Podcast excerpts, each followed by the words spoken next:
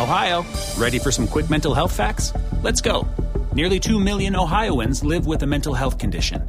In the U.S., more than 50% of people will be diagnosed with a mental illness in their lifetime. Depression is a leading cause of disability worldwide.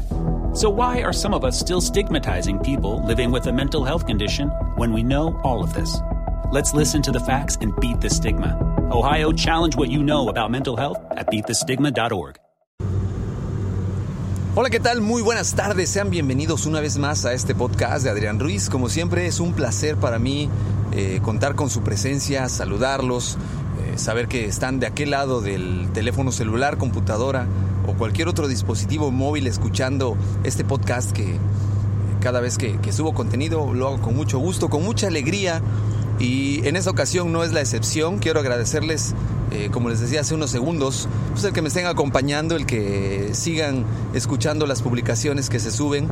Y pues bueno, el día de hoy, pues principalmente ya 4 de diciembre de este año 2017, estamos a nada de terminar este, este año 2017. Eh, ya estamos cerquita del 2018. Ojalá y, y que cada uno de ustedes pues se la pase muy muy bien al lado de sus seres queridos, al lado de las personas que aman pues principalmente en esta época que es mucho de unión familiar, de, compartir, de celebrar, de perdonar, dirían muchos por ahí.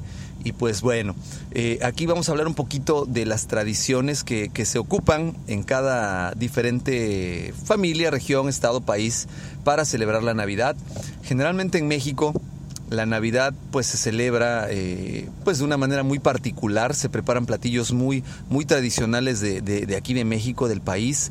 Generalmente uno de los platillos tradicionales es la pierna de cerdo, preparada de una manera en la cual pues bueno, va variando de, región en región, sin embargo, lo que yo recuerdo que en, en, casa de ustedes, en mi casa, se preparaba de la pierna, era una pierna de cerdo, la cual podía llegar a pesar unos cuantos, varios kilos, la cual se marinaba eh, la pierna toda una noche antes del 24.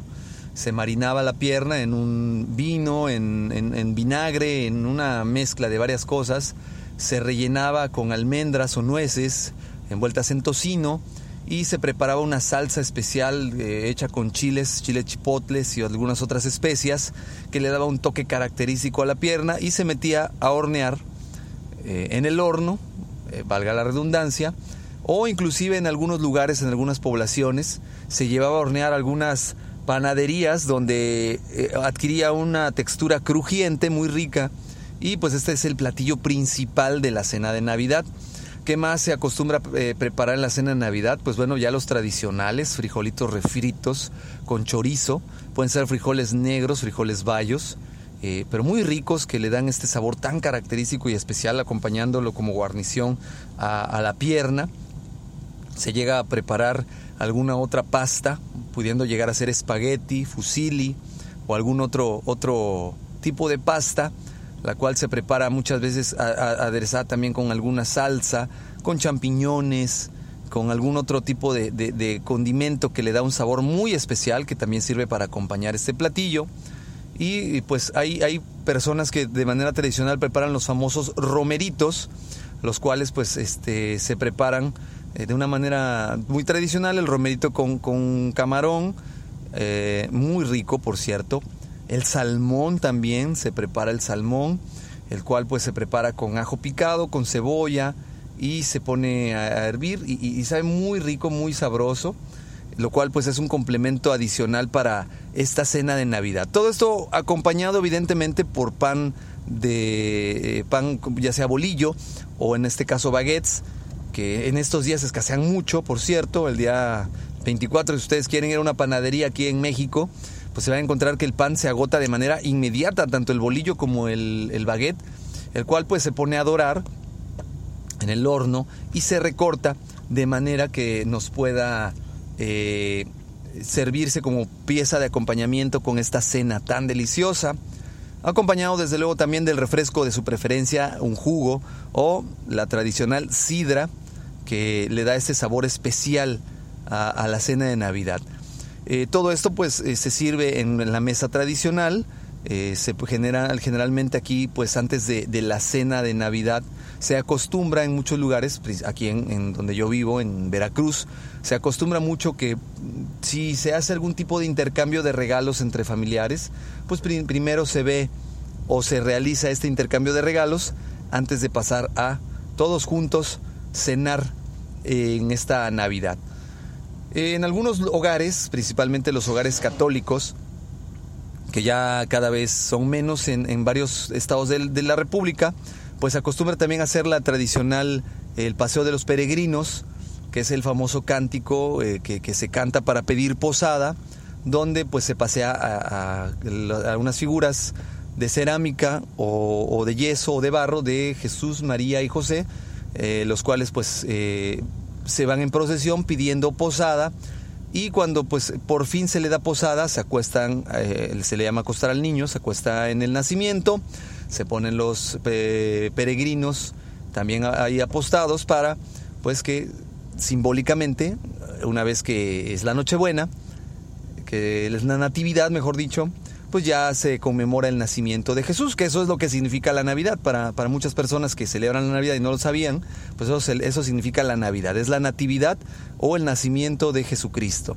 Eh, para aquellas personas que no son católicas, pues que celebran la Navidad solamente con el arbolito y el intercambio de regalos, pues bueno, ellos no acostumbran a hacer eso, pero en hogares tradicionalistas como el de donde yo provengo, así se, se, se celebra esta Navidad, donde pues los familiares pues eh, primero hacen este, este peregrinaje, también se canta una canción de cuna para el niño Dios, el cual se mece, se prenden luces y fuegos artificiales, luces de bengala se conocen, lo cual pues ameniza muy muy bonito eh, estos hogares también en algunos lugares se acostumbra preparar el tradicional ponche, el cual pues está preparado de varias frutas, un ponche caliente que se prepara de frutas como manzana, naranja, caña, tejocote, eh, etcétera, muchas frutas que le dan un sabor muy rico, muy particular a este a este ponche caliente que se disfruta en las cenas de, Navidad también. Eh, se acostumbran a preparar en algunos otros lugares pambazos. El pambazo es un pan eh, por lo menos aquí en Veracruz, que, es muy diferente al que se prepara en la Ciudad de México, es un pan blanco, muy parecido a la telera, más suave, el cual está completamente cubierto de harina, enharinado se le conoce. Eh, eh, cuando lo comes te embarras todo de harina, cuando lo muerdes te embarras toda la boca de harina. Entonces, este tradicional pan vaso aquí, por lo menos en, en Veracruz, eh, lo pueden preparar de la siguiente manera. Se parte el pan vaso por la mitad, se unta de frijoles refritos con chorizo, eh, se le pone lechuga, una rebanada de queso, eh, de queso fresco, le conocen aquí, o de queso panela, y se cierra con mayonesa, desde luego, y se le da a las personas que acuden a estas posadas o a esta cena de Navidad y sabe muy delicioso. Todo eso también pues incluye la ya tradicional quiebre de la piñata. Eh, para muchos que no conocen, que, solamente se han dejado llevar por las influencias extranjeras, pues el origen de las piñatas simboliza la quema del mal. Así es como ustedes lo escuchan, ¿no? La quema del mal, en la cual pues la piñata tiene siete picos que representan los siete pecados capitales. A final de cuentas, el romper la piñata es romper todo esto que según la tradición nos dice que cuando Jesucristo nace, pues nos libra del pecado y por eso se rompe una piñata, que es una olla de barro generalmente, la cual tiene siete picos. Eh, que les repito, representan los siete pecados capitales y el motivo de romper la piñata es conmemorar que a través del nacimiento de Jesús, pues nos libramos de todos esos pecados, ¿no? Eh, fuimos perdonados de todos esos pecados, o vamos a ser perdonados de todos esos pecados, y ese es el origen de las tradicionales piñatas, que ya después se fue desvirtuando y se fue cambiando y, pues en Estados Unidos piensan que las piñatas son solamente las de burritos o las piñatas de animalitos y no necesariamente.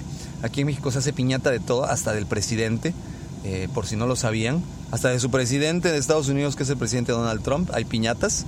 Eh, y pues es una manera de divertirse un rato eh, golpeando algo que, que representa eh, cosas que atentan contra la humanidad, que en este caso decíamos los pecados capitales, pues aquí también estamos hablando de que pues pueden ser figuras o personajes que atentan en contra de la humanidad. Muy bien.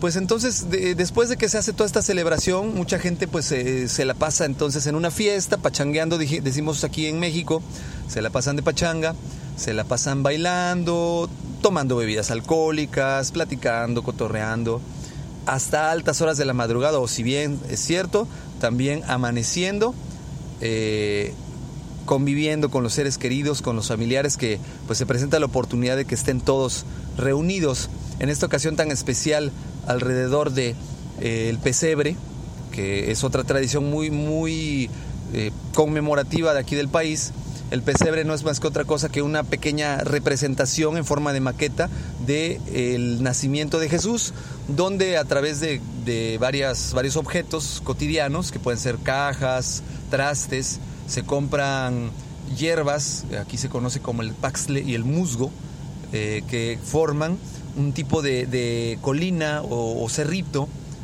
Eh, se arregla también con pedazos de papel eh, que simulan las piedras eh, vasijas o cántaros o inclusive eh, recipientes con agua que simulan lagos y con figuritas de, yeso con forma de animalitos, con forma de pastores, con forma de, de personajes eh, icónicos como los Reyes Magos, como Jesús, María y José, se hace esta, esta representación del nacimiento va variando de, casa en casa. Hay gente que acostumbra a hacer representaciones muy, muy elaboradas, incluso mecanizadas. Le ponen dispositivos mecánicos que hacen que el agua vaya corriendo, que haya luces, que haya fuego en, las fogatas de, los muñequitos que, se ponen, que haya animalitos.